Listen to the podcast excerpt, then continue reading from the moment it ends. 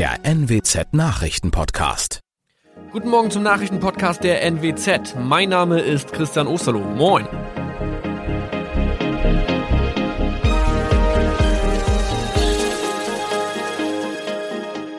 Und das sind unsere regionalen Nachrichten am Morgen.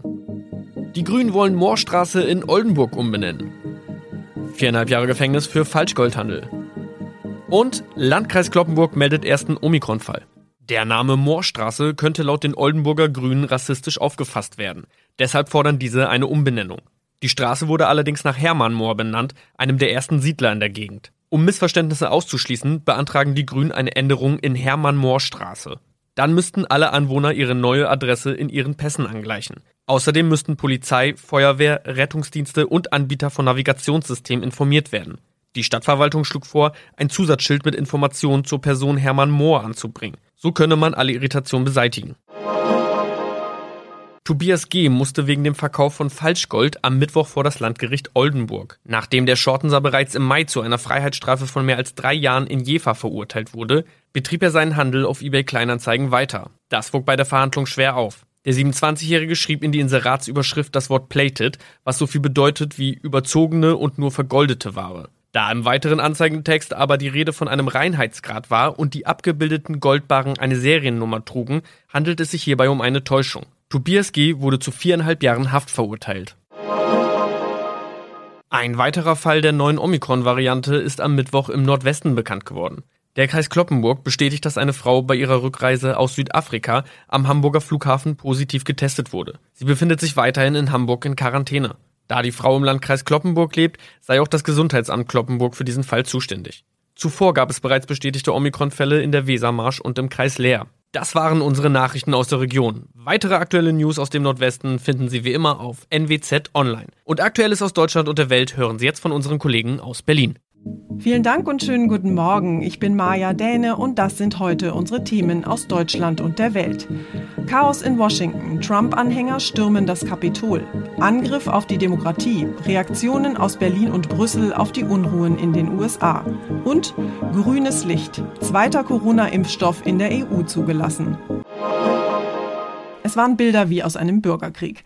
Bewaffnete, fahnenschwenkende Menschen stürmen das Kapitol in Washington. Es fallen Schüsse, eine Frau stirbt. Abgeordnetenbüros werden besetzt, Polizei und Nationalgarde rücken an. Eigentlich hätte heute das Ergebnis der Präsidentschaftswahl einfach nur formal im Kongress nochmal bestätigt werden sollen. Stattdessen hat noch Präsident Trump seine Anhänger erneut angestachelt, gegen seine angebliche Wahlniederlage vorzugehen. Und genau das ist dann auch passiert. Unsere Korrespondentin Tina Eck ist vor Ort in Washington. Tina, das waren ja dramatische Bilder letzte Nacht. Zündet Trump jetzt kurz vor seinem Abgang noch die Hauptstadt an?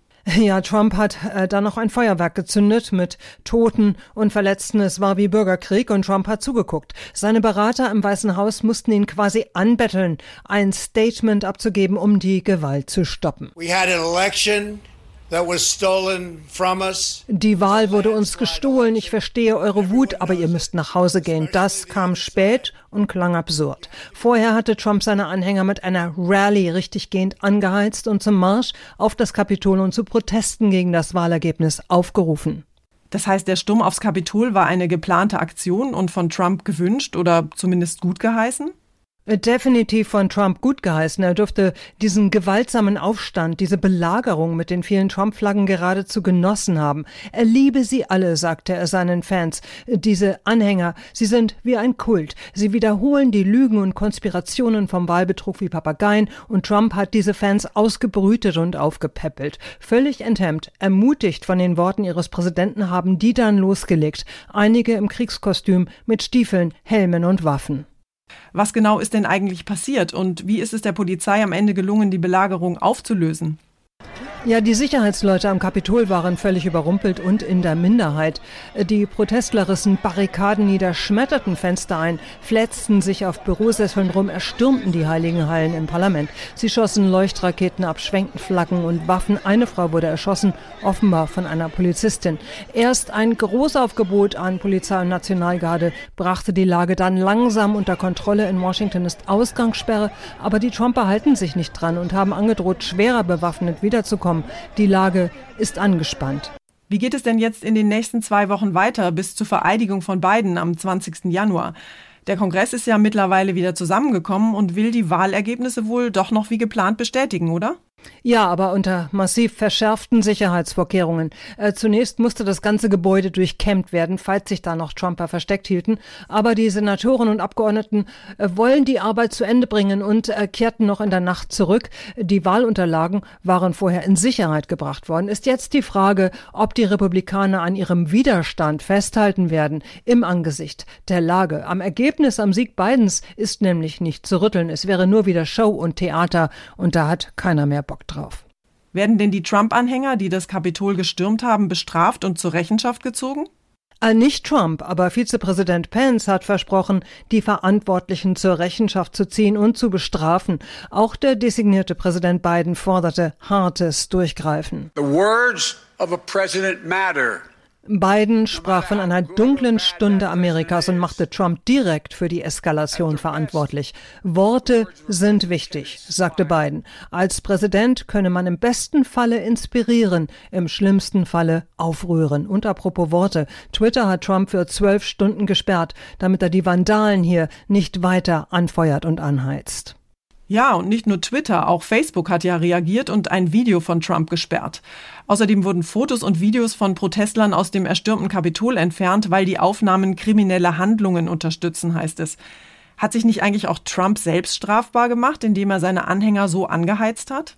Ja, hat er. Nun gibt es Spekulationen, dass vielleicht Vizepräsident Pence in diesen letzten zwei Wochen noch vom 25. Verfassungszusatz Gebrauch machen könnte und den Präsidenten wegen Unfähigkeit und Gefährdung der Sicherheit aus dem Amt hebeln. Als es letzte Nacht zum Beispiel um den Einsatz der Nationalgarde ging, hatte der Militärchef mit Pence gesprochen und mit Kongressspitzen, mit Pelosi, aber nicht mit Trump, der ja eigentlich noch als Präsident amtieren sollte. Aber er hat die Spaltung und die Bösartigkeit seiner ganzen Amtszeit letzte Nacht in einem traurigen Finale auf die Spitze getrieben. Dankeschön nach Washington, Tina. Pass auf dich auf. Das Chaos in Washington hat auch Spitzenpolitiker in Deutschland zutiefst schockiert. Trump und seine Unterstützer sollen endlich die Entscheidung der amerikanischen Wählerinnen akzeptieren und aufhören, die Demokratie mit Füßen zu treten. Das fordert Außenminister Heiko Maas. Und auch Finanzminister Olaf Scholz ist bestürzt. Das ist ein unerträglicher Anschlag auf die Demokratie, sagt er. Präsident Trump hat das Land tief gespalten. Aber nicht nur aus Berlin, auch aus Brüssel kommen zutiefst schockierte und besorgte Reaktionen.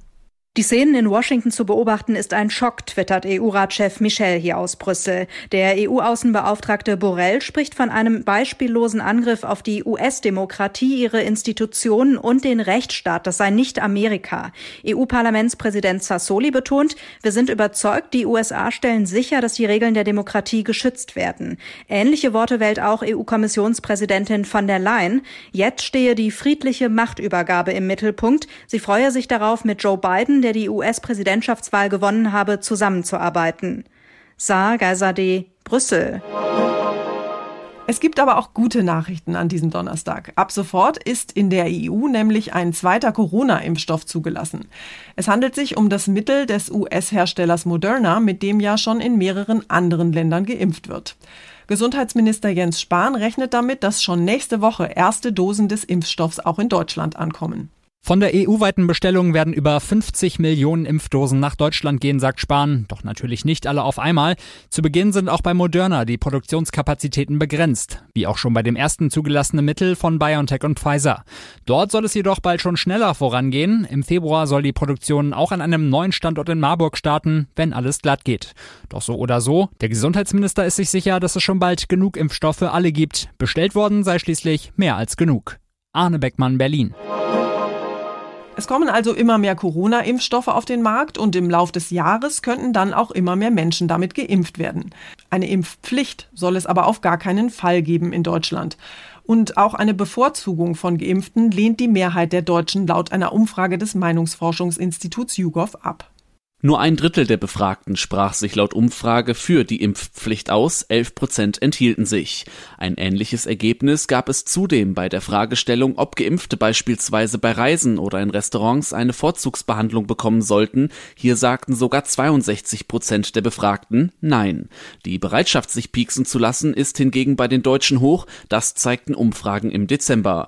Darauf setzt die Bundesregierung auch und hatte schon vorab angekündigt, auf den Schritt der Impfpflicht zu verzichten. Benedikt Meise, Nachrichtenredaktion. Unser Tipp des Tages heute für alle, die gerne mal ein Stück Fleisch essen, aber auch für eingefleischte Vegetarier. Sauerbraten, Bratwurst, Mettbrötchen, für viele Deutsche gehören Fleisch und Wurst zu einem guten Essen einfach dazu.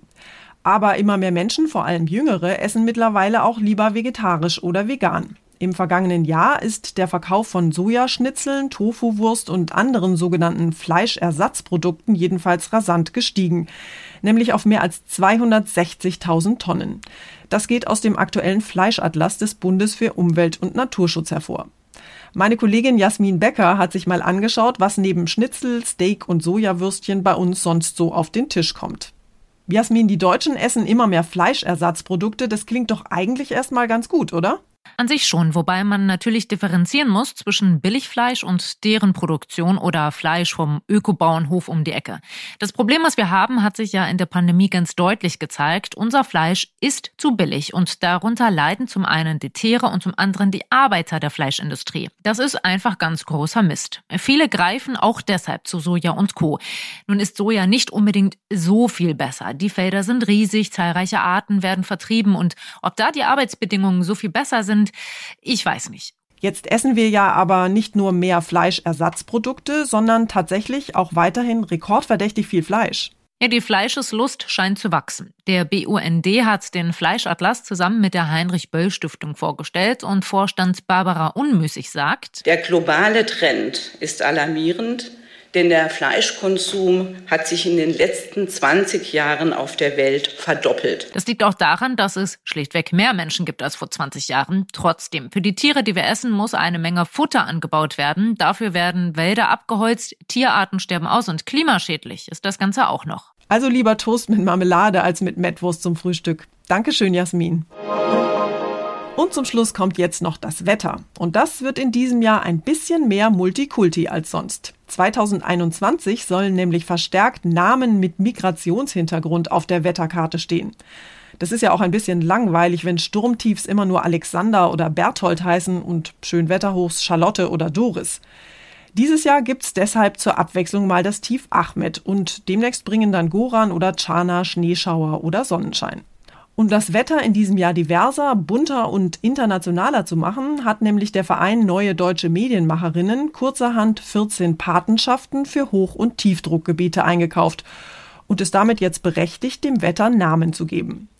Die Preise für Wetterpatenschaften liegen übrigens zwischen 240 und 360 Euro pro Stück, wobei Tiefs ein kleines bisschen billiger sind als Hochs. Also ich würde mich auf so ein schönes Hoch namens Laila oder Elif am kommenden Wochenende wirklich freuen. Das war's von mir für heute. Ich bin Maja Däne und wünsche Ihnen allen einen entspannten Tag. Tschüss und bis morgen.